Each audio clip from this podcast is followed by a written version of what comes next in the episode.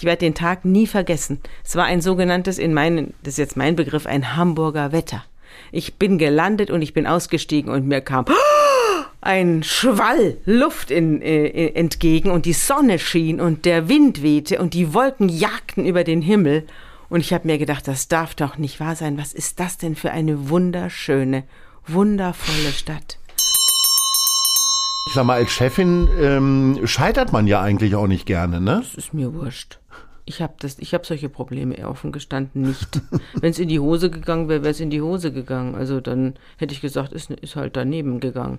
Aber äh, ich habe diese Probleme nicht. Das sind überflüssige Probleme. Ich finde das, dass es so die sogenannte fünfte Gewalt jetzt gibt also ein, das Volk, das selbst Zugang hat zu Medien und das sagt, das stimmt doch gar nicht. Oder das sagt, ja, das, was der behauptet, mag wohl stimmen, aber der kriegt Geld von dem und dem, ja, von Gazprom oder sonst wem. Äh, das finde ich super. Und ich finde, das hat dem Journalismus sehr geholfen.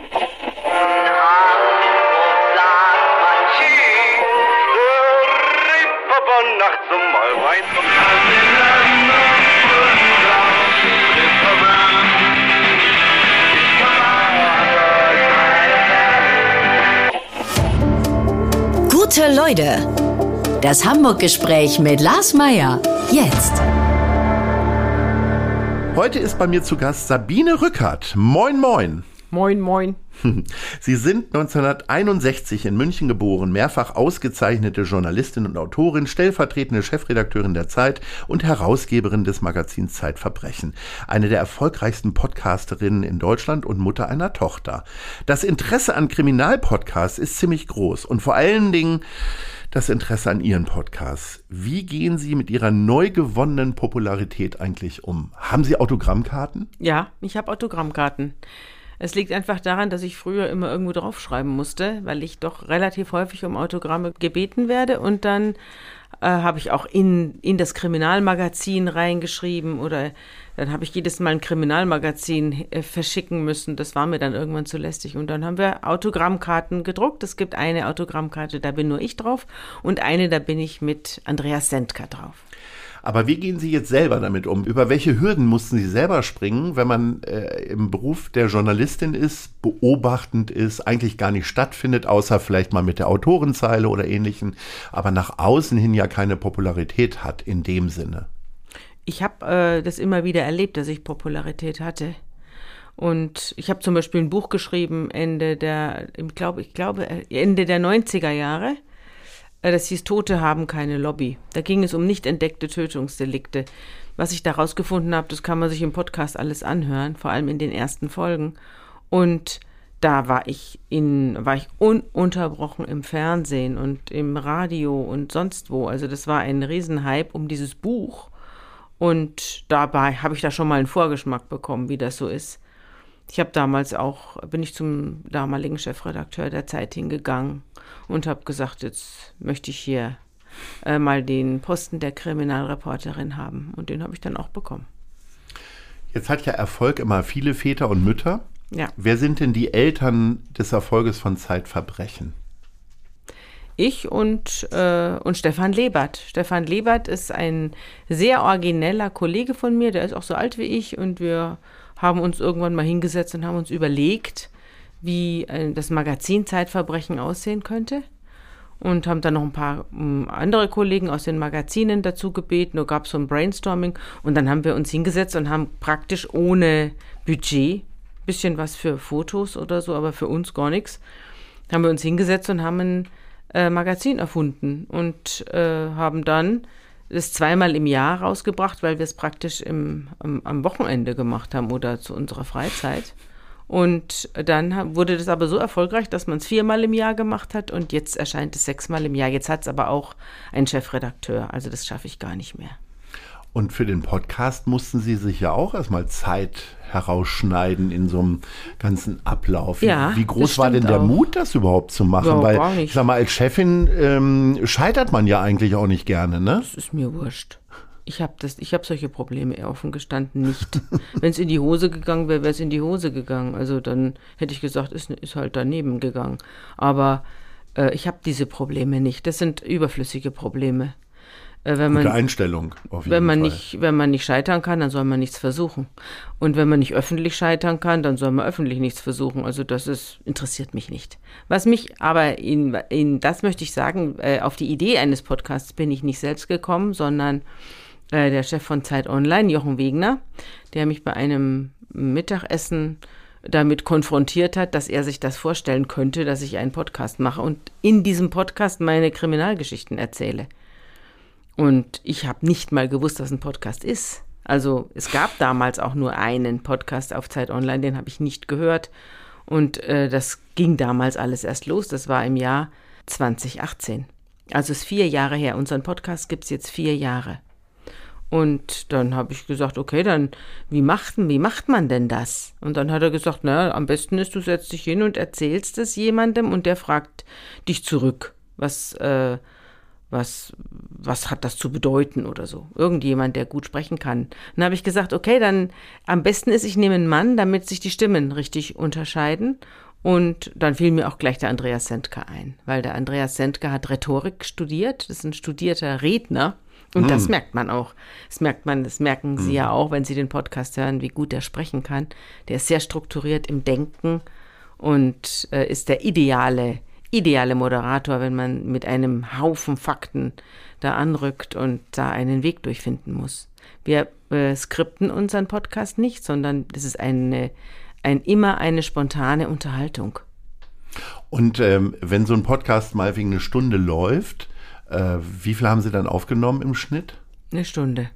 Also das ist ja Wahnsinn, weil ich meine, Sie haben ja so viele Fakten, die Sie da nennen müssen und Sie können jetzt nicht auch irgendwelche Namen erfinden, die sind dann ja meistens schon umgewandelt Ja, und so das weiter. muss ich ja. Das, ver, das, äh, Das schreibt ja mir das passiert. Presserecht vor. Genau. Ich muss die Leute unkenntlich machen, weil sie ein Recht auf Resozialisierung haben, beziehungsweise, wenn sie Opfer sind, ein Recht auf Vergessen. Ab wann ist für Sie so gefühlt auch Routine da reingekommen? Ich glaube, am Anfang ist man ja noch ein bisschen aufgeregt. Ich habe ähm, tatsächlich äh, letzten Sommer habe ich mal die ersten beiden Folgen mir nochmal angehört von Zeitverbrechen, die ja doch Die noch so ein Mörderin. bisschen eine andere Struktur haben und eine, also keine andere Herangehensweise, aber es fühlt sich nochmal anders an. Auch vom Schnitt her ist man ist ja viel erfahrener geworden. Also jetzt gar nicht Sie, sondern die Leute, die das dann komponieren sozusagen.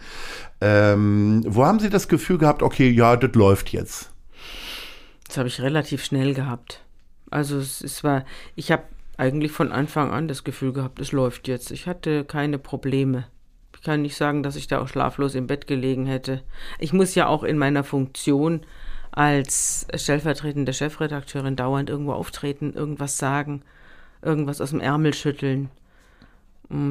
Das mache ich eigentlich schon immer. Also, dass ich irgendwas irgendwie schnell was präsentieren muss oder dass ich etwas präsentieren muss, ohne dass ich da vorher drei Wochen schlaflos im Bett rumliege. Das fällt mir nicht schwer. Sehr schön. Schwerfallen werden Ihnen auch die Lieblinge nicht. Wir kommen nämlich jetzt mal nach Hamburg, Ja. weg aus der Welt der Podcasts, äh, hin zu Ihren Lieblingen. Welche ist Ihre Lieblingsgrünfläche? Na, der Domplatz. Weil Sie ja, da, gucken Sie drauf? ich äh, bin ja schon seit 30 Jahren bei der Zeit und deswegen gucke ich zu allen Richtungen irgendwann mal raus.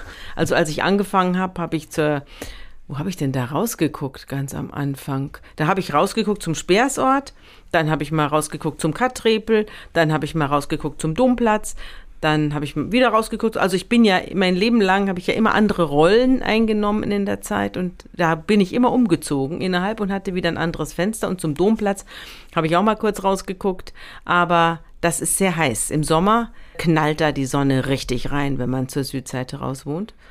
Und die, oder ist gar nicht die Südseite, ne?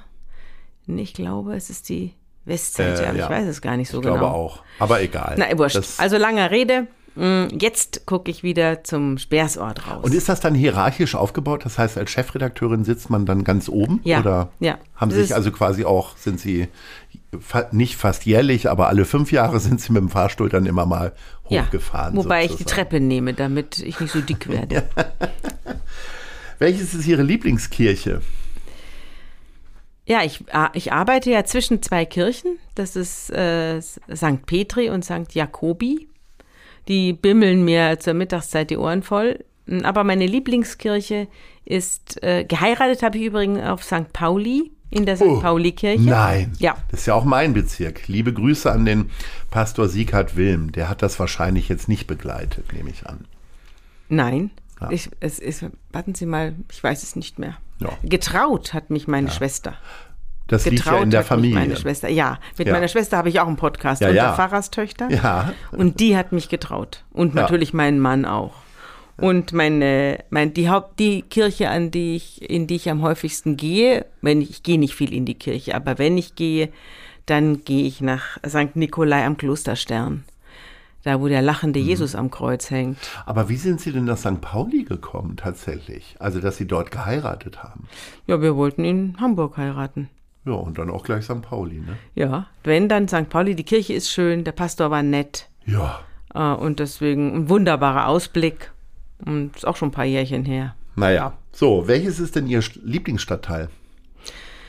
Tja, das ist eine schwierige Frage. Ich habe ja früher in, in Hamburg gewohnt, inzwischen wohne ich in Schleswig-Holstein, aber damals habe ich in der Oelkersallee gewohnt und ich weiß ehrlich gestanden nicht, zu welchem Stadtteil die Oelkersallee gehört. Offiziell Eimsbüttel. Ist ich das würde aber Botten? immer sagen, dass Ja. das dann Altona kann es sein, Schanzenviertel kann es sein. Da stoßen also es ist mehrere. wirklich so, ja, ja, es, wir sind ja hier in der Schanze Ja. und wir sind auch quasi von drei äh, Stadtteilen umgeben, Ja, sozusagen. genau. Ähm, insofern lassen wir das jetzt mal offen. Äh, das hängt vielleicht fast sogar mit der Hausnummer zusammen. Ich weiß Also jedenfalls die Stadtmitte, in der Ja. ich arbeite, ist es nicht.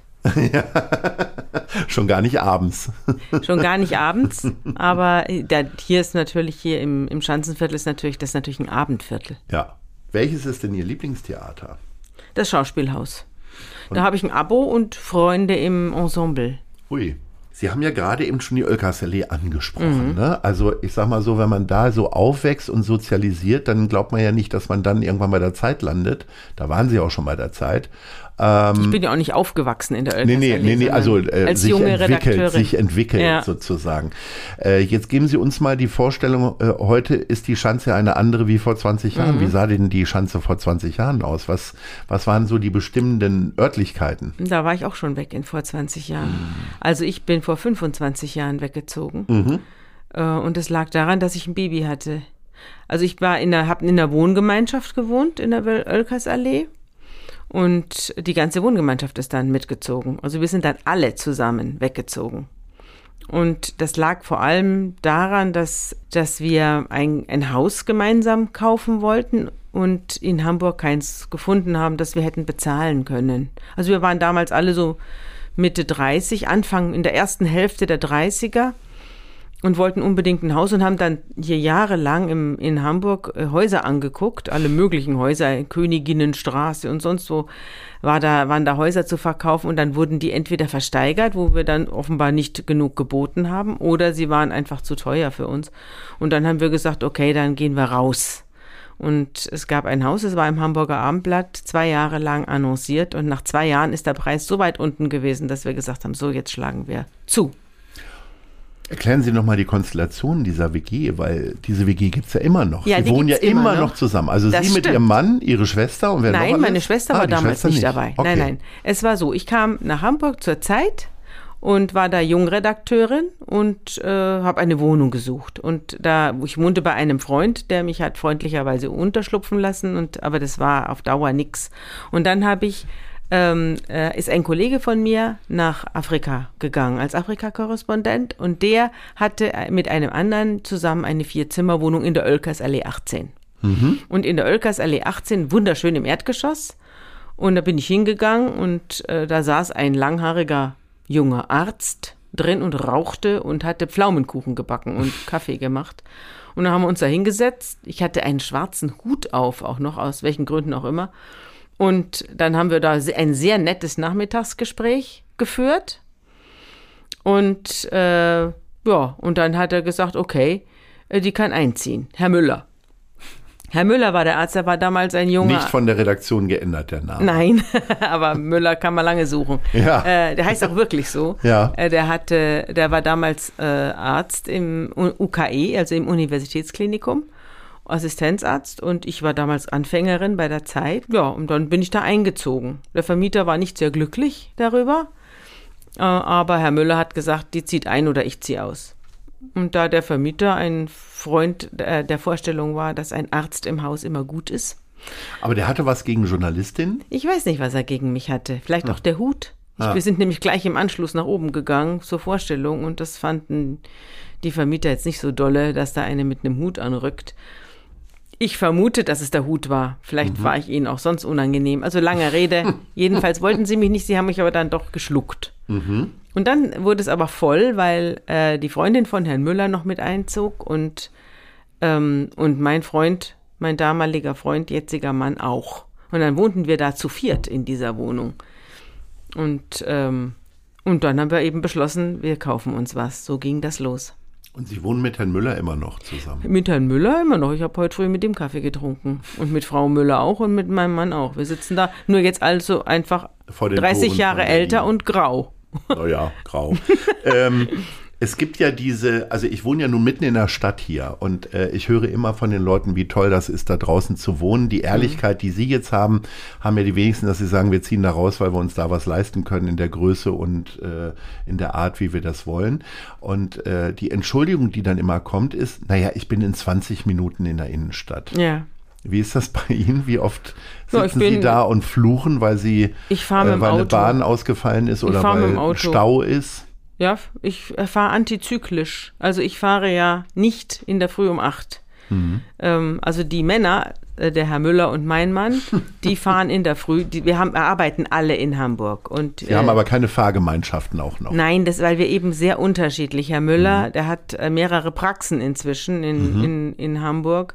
Der fährt, also der muss in der Früh um, boah, um, um halb acht da sein oder um sieben da sein. Also der Also, fährt. ich sehe Ihr der, Gesicht, Sie stehen auch nicht gerne früh auf. Nö, also jedenfalls nicht so früh wie Herr Müller. Der, der, der muss also, der fährt schon zu nachtschlafender Zeit weg. Und mein Mann fährt dann früher weg, der muss auch so um neun da sein und ich eine Stunde später. Also das ist, es passt nicht. Wir versuchen es manchmal zu organisieren, auch umweltpolitisch, aber es funktioniert oft nicht, weil wir zu sehr unterschiedlichen Zeiten. Ich habe dann abends Abendveranstaltungen oder so, dann muss mein Mann fünf Stunden warten, um mit mir rauszufahren. Das steht nicht dafür. Aber Sie wollten ja wissen, wie ich das, den Schanzenviertel damals fand. Da kommen wir jetzt wieder hin. Ja, das Schanzenviertel war damals ein, ein Viertel für mich, äh, das war äh, ein, ein Abenteuer. Also es war was los und es gab wahnsinnig viele Lokale und Bars und es war schön, abends nach Hause zu kommen und nochmal loszuziehen und äh, irgendwo zu essen zu gehen oder in die Bars zu gehen.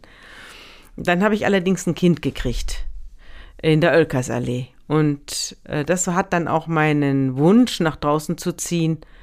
Ähm, also ich habe das Kind nicht in der Oelkersallee bekommen, sondern ich habe es im Elim-Krankenhaus gekriegt. Nicht, dass das auch noch Herr Müller gemacht hätte. Nicht, dass das ein falsch zitiert wird. Hausgeburt oder was. Nein, nein, es war also ein richtiges, ein richtiges Krankenhauskind. Aber, äh, aber ich habe dann habe ich, war ich nicht mehr abends hier, sondern ich war tagsüber hier. Und die ganzen Abendveranstaltungen fielen weg, weil schreiendes Baby daheim und äh, auch Alkohol, äh, Abstinenz und so. Warum also dann durch die Straßen gehen? Stattdessen ging ich nun den ganzen Tag, es war auch noch Winter, den ganzen Tag mit dem, mit dem äh, Kinderwagen schob ich dann da durch äh, das Schanzenviertel, durch St. Pauli und so weiter. Und dann wurde es Frühling und dann hieß es auf den Spielplätzen, Achtung, Spritzen ähm, achten Sie auf Ihre Kinder. Da wurden die Spielplätze eingezäunt damals, damit die äh, Drogensüchtigen da nicht draufgehen und so weiter. Es war, ich hatte auf einmal den Eindruck, ich wohne in einem sehr grauen Viertel und einem Problemviertel. Ich hatte nicht mehr den Eindruck, dass das ein Viertel ist, das abenteuerlich und bunt ist. Also es, diese, dieser Blick der, äh, der Babymutter, das war ein ganz anderer Blick auf dieses Viertel als der Blick der ungebundenen Journalistin. Und dann hatte ich ja, habe ich ausgesetzt ein Jahr. Ich war also ein Jahr lang dann hier und bin hier durch, den, durch die Gegend gegangen. Und dann habe ich ehrlich gestanden, als es dann hieß, wir ziehen raus, habe ich da nichts mehr dagegen gehabt. Was haben Sie denn heute für einen Blick auf die Schanze? Kommen Sie hier immer noch mal wieder vorbei und denken so, ach Mensch, eigentlich war es ja auch ganz schön? Ja, oder ja, die Schanze hat sich ja damit? ziemlich verändert inzwischen. Also Ja. die Schanze ist ja, ist ja ein, ist ja ein richtiges Großstadtviertel jetzt. Also das ist ja, es hat- mit der Schanze, die ich in Erinnerung habe, nur noch sehr bedingt was gemeinsam. Da gibt es ja die Gentrifizierung und die wird ja sehr äh, gescholten. Ich ähm, kann das gut verstehen, aber ich finde auch, dass es der Schanze jetzt nicht nur geschadet hat, gentrifiziert zu werden. Gehen Sie da immer noch mal hin und auf dem berühmten Galau-Strich äh, vielleicht noch Milchkaffee zu trinken? Oder? Ja, ja, ja. Und die kleinen und diese kleinen Natas. portugiesischen äh, Puddinggebäck. Ja. ja. Nun repräsentieren Sie ja auf verschiedenste Art und Weise äh, Hamburger Medien, also den Erfolg der Podcast, der wird ja hier auch in Hamburg mitgeschmiedet, äh, den Printerfolg der Zeit, den kann man ja auch überall nachvollziehen. Wie wichtig ist denn Hamburg für diesen Erfolg, für Sie? Das kann ich Ihnen sagen, sehr wichtig. Ich komme ja aus München. Und ich, es gibt einen Grund, warum ich aus München weggezogen bin und warum ich in Hamburg lebe. Und dieser Grund ist, dass ich den Eindruck hatte, ich bin in München in einer Stadt, die ein anderes Gesicht hat, als sie eigentlich ist. Also München ist, ich habe da ja 30 Jahre oder noch länger gelebt und es war für mich, nee, 30 Jahre habe ich da gelebt und es war für mich, hatte immer was, ein bisschen was Verlogenes, was nicht Ehrliches. Die Leute haben über ihre, über ihre Verhältnisse gelebt, dieses, es gab eine unglaubliche Angeberei, jedenfalls damals, als ich da gelebt habe. Dann dieses Zuckerbäcker-Dasein. Also es, irgendwann ging mir München, äh, ich würde jetzt, das ist jetzt gemein, aber es ist, es hat was Katholisches. Also es hat was, le große Lebensart und so weiter, aber irgendwie auch was Unehrliches. Und das hat mich auf Dauer ähm, an München, äh, ich kann nicht sagen abgestoßen, aber es, ich wollte weg. Ich habe den Eindruck gehabt, dass ich ersticke hier. Und dann bin ich äh, nach Hamburg gekommen und da war es anders. Es ist deutlich kälter, die Stadt, als München. Also ich meine jetzt vom, vom Charakter her, aber auch ehrlich. Also ich habe mit Hamburgern, ich habe jetzt ein paar richtig gute Hamburger Freunde und das sind Leute, die, von denen ich jetzt den Eindruck habe, die sind total geradeaus haben einen kalten Blick auf die Welt, aber auch einen realistischen und sind total verlässlich. Und äh, das gefällt mir an Hamburg. Es ist, mh, da würde ich jetzt sagen, als Pfarrerstochter, es ist eine protestantische Stadt. es ist äh, von der Lebensart, äh, ist es jetzt nicht, die steht jetzt nicht so im Vordergrund wie in München, aber es ist ein, ein erheblicher Freizeitwert hier. Und ich, ich, ich habe den Eindruck, es ist hier ein frischer Wind in der Stadt. Ich weiß noch, als ich mich beworben habe, äh, bei Axel Springer Verlag äh, um ein Volontariat. So ging meine Karriere ja los. Da bin ich aus München nach Hamburg geflogen und ich werde den Tag nie vergessen. Es war ein sogenanntes, in meinen, das ist jetzt mein Begriff, ein Hamburger Wetter. Ich bin gelandet und ich bin ausgestiegen und mir kam ein Schwall Luft in, äh, entgegen und die Sonne schien und der Wind wehte und die Wolken jagten über den Himmel und ich habe mir gedacht, das darf doch nicht wahr sein. Was ist das denn für eine wunderschöne, wundervolle Stadt? Und äh, das war meine erste Begegnung mit Hamburg. Ich war vorher nie da gewesen. Und das, so sehe ich es heute noch. Und wenn das sogenannte Hamburger Wetter ist, dann denke ich jedes Mal zurück an diese erste Begegnung. Und dann bin ich auch da geblieben. Jetzt müssten Sie ja aber eigentlich, die Sie sich ja jetzt auf Kriminalitätsfälle spezialisiert haben, müsste Hamburg, ist das ein gutes Arbeitsfeld oder gibt es ja eigentlich kaum Ganoven? Wie sieht denn da Ihr Blick drauf aus? Das Verbrechen ist überall, ist immer und überall. Also ob das Hamburg, keine Aber ich habe den Eindruck, als ich äh, Mitte der 90er hergekommen bin, da sind noch richtig Pistolenkugeln über die Reeperbahn geflogen, regelmäßig. Ich glaube, ich war drei oder vier Wochen ich habe damals bei der Hamburger Morgenpost angefangen. Da gab es dann dieses sensationelle Titelfoto von Kalle Schwensen, der, ja, genau, den, den wollte ich auch gerade erwähnen. Der dem Sanitäter ja. verboten hat, ihm die Sonnenbrille abzunehmen. Ja, und, und der das Victory-Zeichen gemacht hat. hat. ja. Und ähm, ich weiß auch, dass alle paar Wochen meine Mutter anrief und sagt, Lars, komm bitte zurück, es oh. ist da viel zu viel. Ja. Ich weiß, da wurde dann irgendwann auch noch ein Juwelier erschossen. Am Gänsemarkt gab es eine Schießerei. Mhm. Ich habe jetzt den Eindruck, dass das doch hier jetzt echt ein gemächliches Dorf ist. Also ich will das jetzt nicht beschönigen. Kriminalität ist natürlich nicht gut, aber für Sie ist es doch hier langweilig geworden, oder? Ja, ich habe ja auch keine Hamburger Kriminalität im Blick sondern ich habe ja war ja bundesweite Kriminalreporterin und äh, ich bin immer dahin, wo was los war. Insofern äh, habe ich war Hamburg für mich nur eine Stelle unter vielen. Aber äh, das möchte ich auch noch hinzufügen. Mich hat natürlich auch diese Clan-Kriminalität, wir schießen jetzt aufeinander oder so. Das hat für mich nur bedingt äh, Interesse gehabt oder ich habe dafür nur bedingt Interesse gehabt, weil mir mich interessiert die verdeckte Kriminalität, also die was was steckt dahinter. Ähm, das interessiert mich mehr. Und es gab einen Fall, Den habe hab ich ein ganzes Dossier draus gemacht aus Hamburg. Das war der Fall in Hammerbrook. Da war ein, eine Gruppe junger Männer, hm, alles Einwandererkinder. Die haben alle gemeinsam sich zusammengetan und haben ihren Anführer, einen jungen Türken, erstochen. Also wie Cäsar, ja, Cäsar. Mhm. Jeder hat ein Messer und jeder sticht mal rein und am mhm. Schluss war es keiner. Mhm. Oder es waren alle gemeinsam. Und dann habe ich mir, äh, bin ich in diesen Prozess gegangen und dachte zuerst, naja, also Messerstecherei und so weiter. Und dann stellte sich eine so unglaubliche Geschichte raus. Das war so ein interessanter Fall. Und diese Jungs, die hatten so interessante Lebensläufe und ihr Anführer hat eine doppelte Existenz geführt. Der war auf der einen Seite, war er ein ein, ein Abkömmling aus einer Problemfamilie, der aber sehr intelligent war und mit diesem, mit diesem Leben nicht fertig wurde und sich dann eine zweite äh, Existenz ausgedacht hat. Er hat also firmiert als, ich glaube, es war als der Sohn eines deutschen Chefarztes und hatte eine deutsche Freundin, die also das alles geglaubt hat und der ein vollkommen anderes Leben vorgespielt hat. Unglaubliche Geschichte steckte da dahinter. Also, wer es sich anhören mag, es heißt ein Fall von Selbstjustiz im Podcast Verbrechen. Schöner kleiner Werbetrailer nochmal. Ja. Jetzt kommen wir zu einem anderen Trailer, nämlich zu den Fragen der anderen Leute. Oh. Wir hören mal rein. Moin, Frau Rückert. Hier spricht Katja Suding, ehemalige Bundestagsabgeordnete der FDP. Ich habe kürzlich mein erstes Buch veröffentlicht. Wie haben Sie sich bei der Veröffentlichung Ihres ersten Buchs gefühlt? Tja, wie habe ich mich bei der, habe ich ja gerade erzählt, es war ein Riesenrummel. Ich habe mich großartig gefühlt. Es ist ja, ich erlebe das bei vielen ehemaligen Kolleginnen und Kollegen, das ist ja immer so ein großer Traum für Journalisten, ein Buch zu schreiben. Also jeder hat auch eine Idee und möglicherweise sogar ein Drehbuch zu schreiben. Mhm. Wenn man es dann wirklich irgendwann geschafft hat, am Ende war es dann doch nur Arbeit, ne?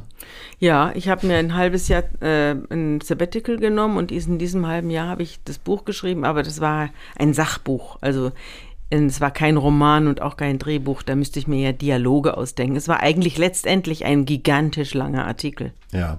So, dann hören wir mal beim nächsten rein. Liebe Frau Rückert, hier spricht Peter Orban. Sie kennen mich vom Eurovision Song Contest, aber ich mache auch viel andere Musik. Und äh, da interessiert mich folgende Frage. Meine erste Band, die ich liebte, waren die Beatles. Welche war denn Ihre?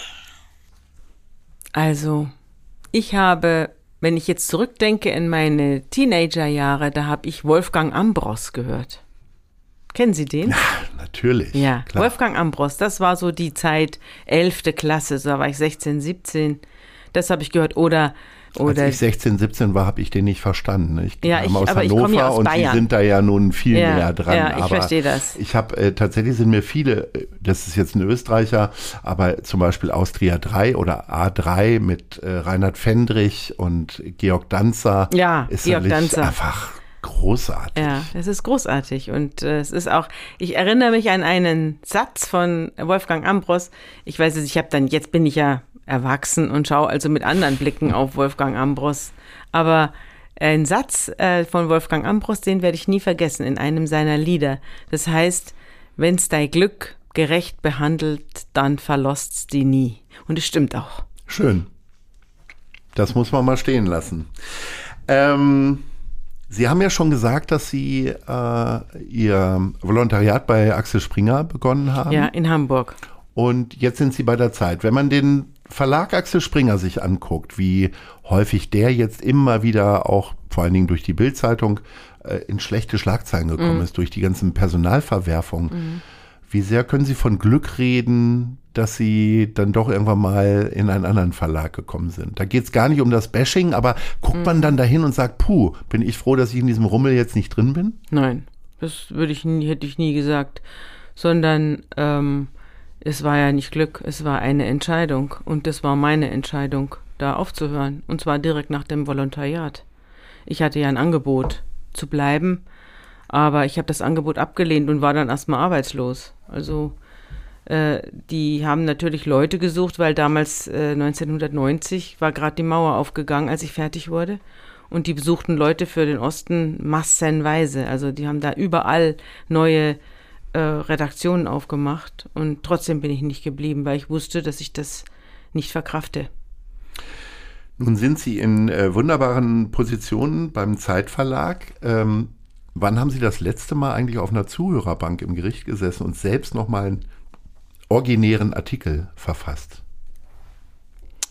Wie sehr juckt es Ihnen in den Fingern? Ja, ich viel ich hätte schon, ja, ich hätte schon Lust. Also ich habe aber immer keine Zeit, weil ich ständig Termine habe und ständig irgendwo sein muss, um sich auf einen auf einen großen Fall oder auch auf eine große Recherche, muss gar keine Kriminalrecherche sein, einzulassen, braucht man einfach Zeit. Man muss einfach sagen, ich bin jetzt mal und wenn es ein richtig großer Fall ist, der mich auch wirklich noch reizt, äh, dann braucht man eigentlich Wochen, Monate dazu. Und das müsste ich, müsste ich hinkriegen, dass ich das mache, dass ich mich einfach rausziehe und dann äh, einem, einem riesigen Fall nachgehe. Und das würde ich sehr, sehr gerne machen, aber ist im Moment unmöglich. Also seit ich im System bin oder als Karyatide da äh, mit das Gerüst trage, äh, ist das, ist das der letzte Artikel, der letzte große Artikel von mir ist äh, erschienen im Jahr 2012, also vor zehn Jahren. Hui. Ah, nee, ich habe dann dazwischen nochmal über äh, Helmut Schmidts Selbstdarstellungen Titel geschrieben oder so. Aber der letzte große Kriminaltext ist, für, ist 2012 erschienen. Und welcher der letzten großen Kriminalfälle hätte Sie dann doch noch mal gejuckt? Also vor einigen Tagen beziehungsweise Wochen ist Boris Becker verurteilt worden. Nee, das hätte Sie sowas? mich nicht. Das ist viel zu Nee. populär, ne? Nee, also ich habe ich hab den Boris Becker als Angeklagten erlebt in München. Darüber habe ich geschrieben. Und äh, nochmal immer das Gleiche. Also es hätte mich nicht interessiert. Was wäre es gewesen? Ja, ich, äh, der Fall der Gina Lisa Lofink, der hätte mich interessiert selber. Äh, das ist. Also äh, die, äh, ich glaube, da ging es um Vergewaltigung. Ja, es ging nicht um Vergewaltigung, es ging um Falschbeschuldigung. Das, dass Sie es falsch erinnern, ist, ist interessant. Äh, Es ging nämlich darum, Mhm. es war am Sie, Ende keine Vergewaltigung. es war am Ende keine und es war auch ein, der Prozess war auch kein Vergewaltigungsprozess, sondern ein Falschbeschuldigungsprozess. Da wäre ich gerne hingegangen, weil mich solche Sachen, so Glaubwürdigkeit, Sachverständige und so weiter, das interessiert mich sehr. Jetzt sind 30 Jahre im Journalismus echt, also das sind ja viele Dekaden, ne? Also wie sich ja die Arbeit entwickelt hat. Also ich glaube, Sie werden wahrscheinlich nicht mehr auf einer Schreibmaschine noch viel geschrieben haben, oder doch? Aber äh, am Anfang, vor allen Dingen sind dann irgendwann Leute gekommen, die sich Influencer nennen. Wie sie, also ich fremdel da sehr mit, ne? dass sie quasi so den Hauch von journalistischer Arbeit machen, aber die Ausbildung nicht haben, vielleicht auch ein ganz anderes Ethos haben. Wie gehen Sie denn so mit diesem ganzen Sinneswandel in den in der Berichterstattung um? Also Influencer interessieren mich nicht. Die sind ja meistens von irgendeiner Seite finanziert und preisen dann irgendwas an, äh, was man sich dann kaufen soll. Das ist für mich, hat mit Journalismus in meinen Augen überhaupt nichts zu tun. Äh, aber es gibt natürlich sehr viel, also der Journalismus hat sich von den üblichen Verlagshäusern gelöst und wird jetzt auch von einzelnen Personen betrieben, die zum Teil eine sehr, sehr akribische Art und Weise haben, mit Fakten umzugehen und die den Journalisten aus den Verlagshäusern auch auf die Finger schauen und sagen, äh, ja, ihr, ihr predigt ja Wasser und trinkt Wein. Und da ist, ich finde das sehr interessant und ich finde es auch gut. Als ich angefangen habe, da war alles, was in der Zeit stand, war irgendwie sakrosankt und ja, Theo Sommer hat gesprochen und so weiter. Und Theo Sommer hat natürlich auch manchmal echt daneben gehauen. Aber ich finde, dass, dass es so die sogenannte fünfte Gewalt jetzt gibt. Also ein, das Volk, das selbst Zugang hat zu Medien und das sagt, das stimmt doch gar nicht. Oder das sagt, ja, das, was der behauptet, mag wohl stimmen, aber der kriegt Geld von dem und dem, ja, von Gazprom oder sonst wem. Äh, das finde ich super. Und ich finde, das hat dem Journalismus sehr geholfen und sehr aufgeholfen, weil die Journalisten, die sich da für Halbgötter halten, die wurden äh, darauf äh, zurückgeführt, was sie eigentlich sind, also auf den Boden gesetzt. Manche mehr, manche weniger, un, äh, um, manche weniger sanft. Und, ähm, und das, im, im Prinzip kann ich sagen, ist das gut. Lesen Sie den Newsletter von, äh, es gibt ja ganz viele, wo auch Einzelkämpfer. Ja, Zeitverbrechen hat auch einen Newsletter. Ja, natürlich, um ja, Zeitverbrechen nochmal zu erwähnen. Aber jetzt mal von ganz anderen Medien oder so Einzelkämpfer, äh, die, dass sie morgens schon mal ganz woanders nochmal reingucken? Oder Ich, eher ja, nicht? ja, ich bin auf Twitter. Ja. Ich bin da nicht sehr aktiv, aber ich bin ein aktiver Leser. Also ich kriege sehr viele Sachen ganz zuallererst aus Twitter mit. Wer sind denn Ihre drei Lieblingsleute, denen Sie folgen? Also wo Sie so drauf gucken oder äh, also Accounts, mhm. sagt man zu Neudeutsch. Also ich folge äh, Herrn Niggemeier. Ja. Äh, dem, dem Pressekritiker. Mhm. Das ist fast immer sehr gewinnbringend, das zu lesen. Äh, dann folge ich einem Spaßmacher, möchte ich sagen, der heißt, äh, ich weiß nicht, wie er in Wirklichkeit heißt, er nennt sich Little Wiesehin. Aha. Und äh, dann folge ich, mein Gott, ich folge so vielen Leuten. Ich habe, also ich folge ja unendlichen, Namen. ja, ja, aber die sind, das rauscht an einem vorbei. Ich gehe gar weniger auf Namen als vielmehr auf auf Fakten. Also mich interessiert, was kommt da jetzt an Neuigkeiten? Was haben die gefunden und posten es? Was, was retweeten die, sodass es also die, die Mehrheit erreichen soll? Na, und dann folge ich natürlich allen möglichen Leuten aus der Zeit. Äh, zum Beispiel Herrn Machowetz, Martin Machowetz, der, unser Ressortleiter Streit, der immer eine konträre Meinung hat zum, zum allgemeinen Wohlbefinden. Und das finde ich sehr bereichernd. Und das hat er sich antrainiert oder ist er einfach immer so, dass der, der ist sagt, so. nee, nee? Der ist so. Das ist nicht antrainiert. Und das ist das Tolle an ihm. Es ist nicht einer, der sagt, wo schwimmen alle hin, ich schwimme dagegen, sondern der ist einfach, er ist auch oft gar nicht so, dass er unbedingt dagegen schwimmen muss, aber er sagt, äh, wollen wir das jetzt alles wirklich so schlucken? Gibt es da nicht noch eine andere äh, Idee oder kann man das nicht auch noch anders sehen? Also er ist differenziert und das gefällt mir. In nahezu vielen oder allen Bereichen gibt es Nachwuchssorgen. Ähm, es gab eine Phase, da mochte man ja kaum jungen Leuten den Tipp geben, geh in den Journalismus, weil überall abgebaut wurde. Die Zeit, haben wir ja schon mal gesagt, ist eine der wenigen Medienmarken, die auf allen Seiten irgendwie gewinnt. Wie würden Sie denn jetzt eine Jugendliche, die äh, noch so am Zweifeln ist, ähm, begeistern für den Job der Journalistin? Was ist für Sie so das Tollste, Prägendste?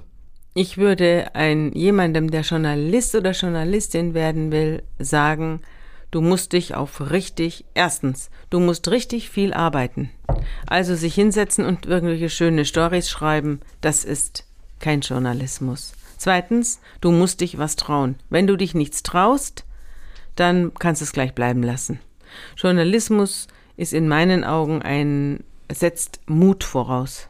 Man muss als Journalist einen Arsch in der Hose haben. Das ist das Wichtigste. Und man muss einen klaren Kopf haben und ähm, und fleißig sein, fleißig sein. Wenn man, wenn man nur da sitzt und seine eigene Meinung wiederkäut, das interessiert auch niemanden. Also damit ist der Welt nicht gedient. Aber wenn jemand recherchiert und Zusammenhänge aufdeckt, mm, und es ist ja auch so, dass die Zusammenhänge zurzeit und in wachsendem Maße so komplex sind, dass es einer allein gar nicht mehr schafft.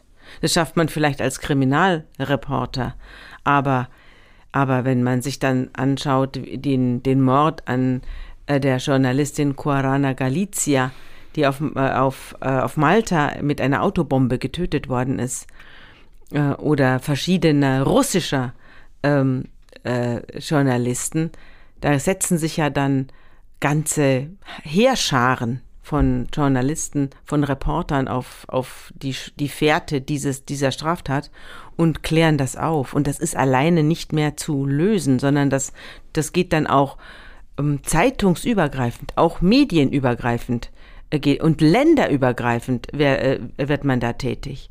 Und ich glaube, dass das auch die äh, die, die wirklich wichtigen Dimensionen des Journalismus in der Zukunft sind. Dass man Zusammenhänge erklärt, und Hintergründe aufdeckt, auf die kein Mensch kommt, die aber existieren und die unser tägliches Leben beeinflussen. Wenn man wie Sie sich ähm, über viele Jahre sehr aktiv mit den Grausamkeiten des Lebens beschäftigt, habe ich mich gefragt, was sind so die schönen Seiten für Sie? Wie schaffen Sie sich äh, Abwechslung? Also gucken Sie abends lieber Bo Bergdoktor und Traumschiff statt Tatort oder ziehen Sie sich das dann abends auch noch, die, die Deutschen sind ja ein Krimi-Volk, dann auch Krimis rein? Nö, also Krimis im, gerade in den öffentlich-rechtlichen. Ich bin ein großer Freund der öffentlich-rechtlichen und ich liebe sie sehr und ich halte ihre Arbeit für unverzichtbar.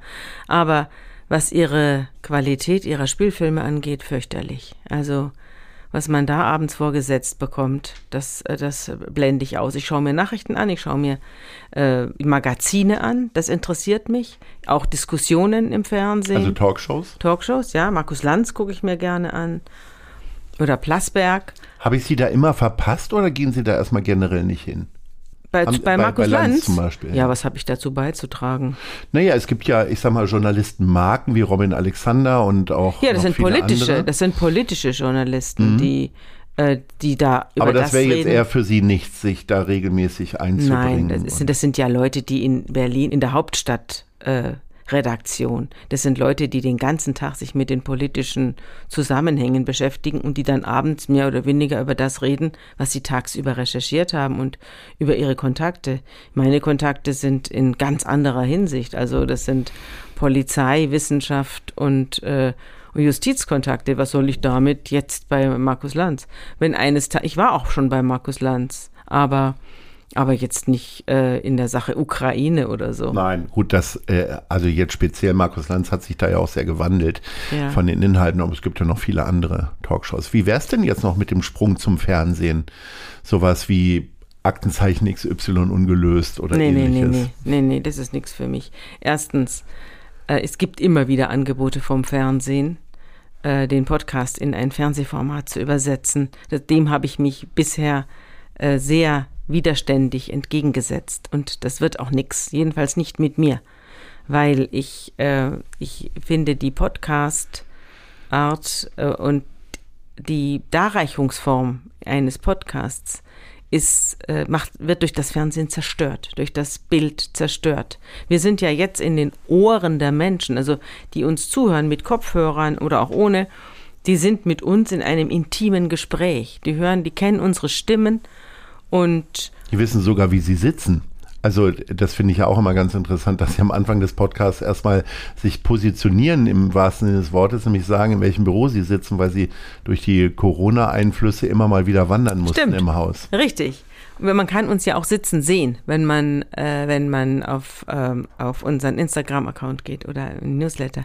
Das, da, da machen wir auch Fotos. Das, so viel Bild ist dann schon erlaubt. Aber ich glaube, dass das Bild äh, den ganzen Zauber zerstört. Und ich glaube auch, ich möchte auch nicht, also was dem Podcast jetzt passiert, das bestimme alles ich. Also was, wer kommt, worüber wir reden, wie lange wir reden und so weiter. Das ist bis hin zur Ankündigung auf Online. Das ist alles äh, mein Werk. Und wenn ich dann beim Fernsehen bin, muss ich das aus der Hand geben. Da kommt dann irgendeiner und sagt, setzen Sie sich mal anders hin und so geht das nicht. Sie müssen das anders ausdrücken. Das versteht der, der Zuschauer nicht.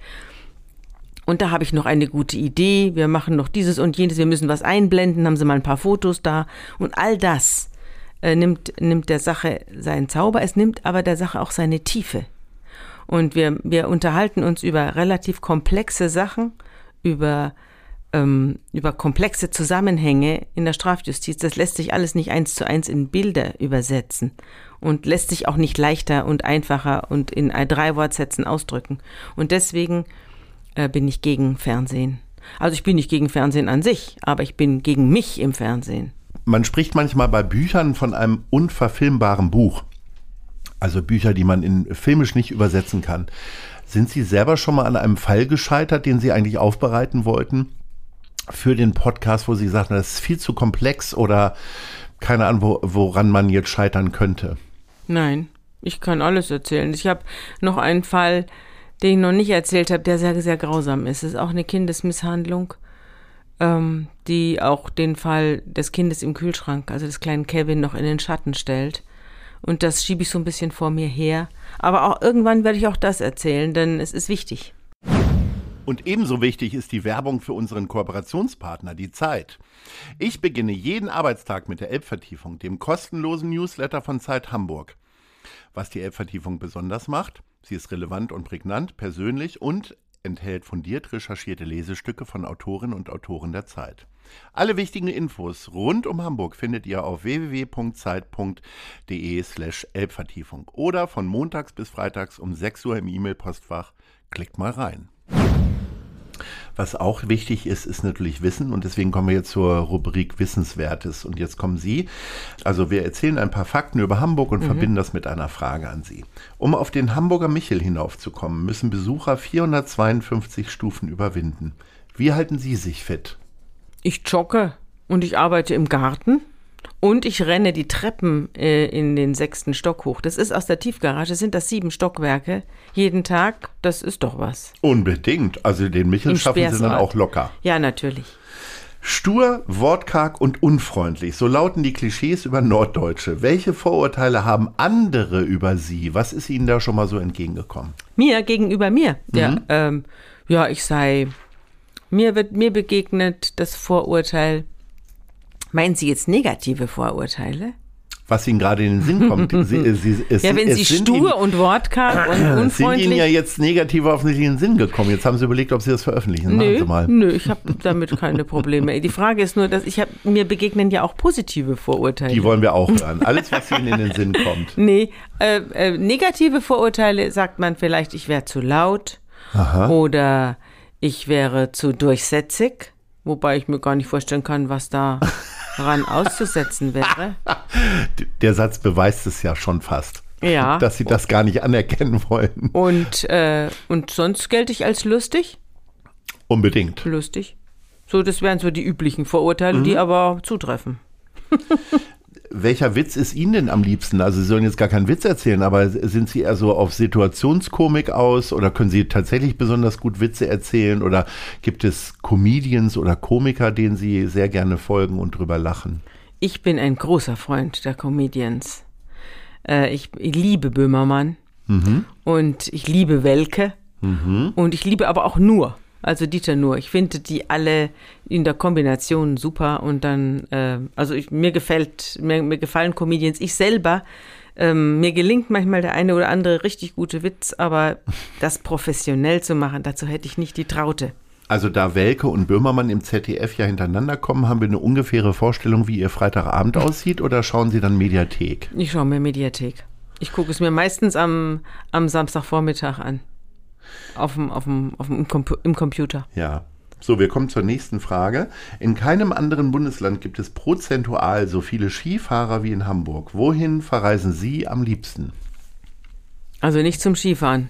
Nein, ich, Sie sind ja nun, also als Bayerin müssen Sie Ja, das Skifahren stimmt. Ich habe auch einen Mann, der extrem gut Ski fährt. Ich habe eine Tochter und Patentöchter, die seit Jahren mit mir zum Skifahren fahren. Und, Sie bleiben sitzen und trinken Weißbier? Oder? Ja, ungefähr. Ich fahre dann, ich, inzwischen fahre ich nicht mehr mit, aber früher musste ich immer mit, weil es hieß, wir fahren jetzt alle. Und dann sind wir also zu fünft oder was losgefahren und, ähm, und ich habe dann Spaziergänge, lange Winterspaziergänge gemacht oder so, während die die, die Pisten runtergeheizt sind. Aber ich finde, Skifahren ist was fürchterliches. Ich mag's nicht. Sie sind ja seit über 40 Jahren verheiratet. Nein, ich Oder bin seit 20 Jahren. Seit über 40 Jahren mit Ihrem Mann zusammen. Ja, wir sind seit 44 so, Jahren ich zusammen. Sagen, genau. Und ähm, wie geht der denn eigentlich mit Ihrer Popularität um? Also er erleben Sie Ihre eigene Popularität auch? Also werden Sie so angequatscht? Weil, also ich habe mich gefragt, erkennt man Stimmen dann so schnell wieder? Weil Sie sind ja nicht zwingend gesichtsbekannt erstmal.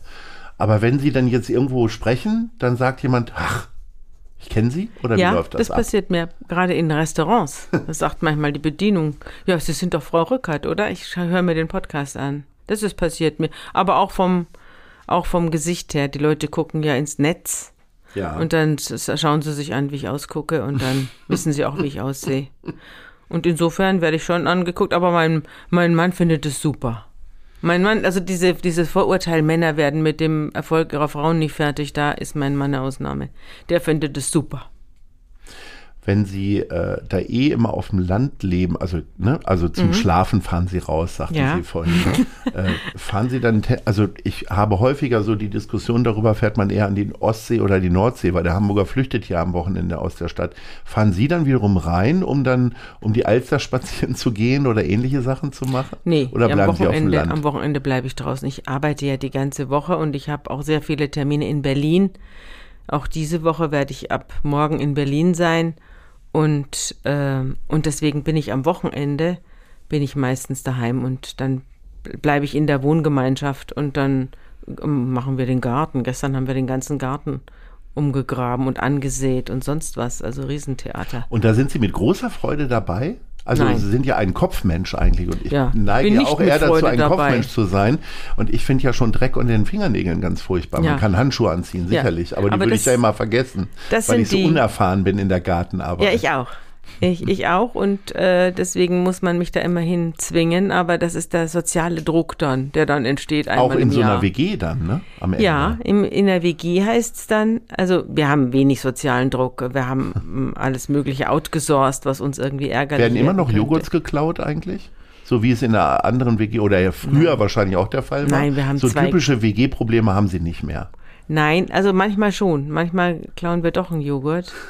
Gerade Joghurt oder Milch, äh, da gehen wir mal schnell rüber zu den Müllers, die ja nur durch eine Schiebetür von uns getrennt sind. Ah, und äh, holen uns da mal schnell eine Milch raus oder so. Müssen sie aber dann ersetzen, weil Frau Müller hat den siebten Sinn. Die merkt sofort, wenn da was fehlt. und der letzte große Streit, den wir hatten, der ist Jahre her. Wir streiten uns nie. Also das Ja. ist wirklich ein Wunder. Wir verstehen uns blendend. Und deswegen gehe ich auch mit in den Garten, weil es natürlich auch Spaß macht, wenn wir alle zusammen sind. Äh, aber der letzte große Streit, den wir hatten, der lag daran, dass ich zu meinem Mann gesagt habe, jetzt schmeiß ich mal diese Marmelade weg, die steht bei uns schon ewig im, im Kühlschrank, die schmeckt grässlich. Und dann stellte sich raus, diese Marmelade hatte uns Frau Müller geschenkt. Die war von ihrer Mutter eingekocht. Und Frau Müller saß dabei und hörte sich das an und hat dann hinterher mit mir drei Tage lang geschimpft. Und dann, aber die Marmelade habe ich trotzdem nicht gegessen. und immer wieder kommen wir auf diesen Fall zurück. Das war der letzte große Streit. wir sind schon leider am Ende unserer kleinen Reise hier und das bedeutet für Stammhörerinnen und Hörer, es gibt noch zwei Fragen für Sie. Das ist unser Ausblick. Wo sehen Sie sich in fünf Jahren? Oh, das ist eine schöne Frage. Wenn man auf dem Gipfel steht, wo soll man dann noch hin? In den Himmel? Na, Sie könnten ja Chefredakteurin werden, zum Beispiel. Ja, ich habe ja einen Chefredakteur, der in meinem Alter ist. Das ist ja, da ersetzt man den Teufel durch, durch den Belzebub. Ja, das, ist muss- wohl wahr. Ja, das hat, also ich hatte früher immer Chefredakteure, die waren 20 Jahre älter als ich, aber jetzt habe ich einen, der ist Sie, zwei okay. Jahre älter als ich. Also das ist keine Perspektive. Also Giovanni Di Lorenzo, über den haben wir gar nicht gesprochen. Das ist ja tatsächlich so öffentlich gesehen der Repräsentant für die, für die Zeit, auch Ja. Mhm. als, bekannt als Talkshow-Moderator. Wäre das für Sie eigentlich auch was? Also Sie haben ja Fernsehen vorhin schon abgelehnt, aber eine Talkshow können Sie ja trotzdem machen. Oder Mhm. sind Sie ganz froh, dass der so ein bisschen in der ersten Reihe tanzt? Ich würde sagen, wir bedienen vollkommen andere Gruppen. Also ich habe es ja vor allem mit dem Podcast-Publikum zu tun. Das sind Studenten und junge Leute. Und äh, die Zeit hat ja eine Leserschaft, die ist so um die 50. Und ich glaube, dass wir uns das aufteilen. Und die Frage nach dem Fernsehen ist, äh, nee, das ist also je älter ich werde, desto mehr strebe ich ins Fernsehen. Was soll das denn werden? Äh, das ist, ich, vielleicht mache ich noch mal was ganz anderes, was ganz Neues. Und ich hätte Lust, noch mal was Neues anzufangen, so wie den Podcast, also was Fremdes, was mich gerne auch in neuen Medien oder so, was mich, äh, was mir eine ganz andere Seite von mir abverlangt, aber nicht das jetzt. Äh, Keine das, Influencerin. Oh, Obwohl Sie sind Influencerin in der eigenen Sache, weil Sie bieten ja. Ja. in Ihrem Podcast ja auch immer diverse Dinge feil. ja, auf jeden Fall keine Lippenstifte und äh, Augenmascara. So, wir kommen zur letzten Frage. Wo sehen Sie Hamburg in fünf Jahren? Oh, na, ich hoffe da, wo es jetzt ist. Ein bisschen weniger Verkehr. Ich bin ja in, ich wohne ja am, am Speersort mit meiner Zeitung. Sie es- wohnen. Ja, ich Ja, wohne da. berufliche WG ist Ja, das. Sie sollten sich mal mein Arbeitszimmer ansehen. Ich Das würde sieht sehr gerne kommen. Wohnzimmer. Ja. Sieht aus wie ein Wohnzimmer. Okay. Ich habe ein, ein, eine Couch, zwei Sessel, einen kleinen Tisch, angenehme Beleuchtung. Also ich wohne ja auch den ganzen Tag da. Ich bin praktisch den ganzen Tag in diesem Zimmer und deswegen so sieht es auch aus. Es ist kein Büro. Und äh, das ähm, und da deswegen sage ich, ich wohne da zum Speersort raus und ich begrüße es sehr. Also obwohl ich mit dem Auto anreise und jetzt immer Umwege habe, um in die Tiefgarage zu kommen, begrüße ich es sehr, dass der Speersort verkehrsberuhigt ist und dass die Stadt äh, aufhört, diesen Verkehr äh, in den Mittelpunkt zu stellen, sondern dass die gesamte Verkehrswende in, äh, in Hamburg in Angriff genommen wird. Ich begrüße das als Autofahrer an dieser Stelle. Schöne Grüße an Agnes Kjags, unserem Verkehrssenator. Da kommt er mal richtig gut weg, der kriegt sonst immer ganz schön auf den Deckel. Liebe Sabine Rückert, das war eine sehr große Freude für mich. Ich hoffe, dass unsere Hörerinnen das jetzt auch so empfinden. Freue mich, wenn Sie irgendwann mal wiederkommen zu uns und wir rausfinden, was Sie dann in Zukunft tatsächlich machen. Fernsehen wird es ja nicht sein. Ganz bestimmt nicht. Sehr schön. Herzlichen Dank und Ahoi. Tschüss. Das war Gute Leute. Das Hamburg-Gespräch mit Lars Meier. Von der Gute-Leute-Fabrik, der Szene Hamburg und dem Zeitverlag. Folgt dem Hamburg-Gespräch als Podcast auf allen bekannten Streaming-Plattformen. Jeden zweiten Montag neu.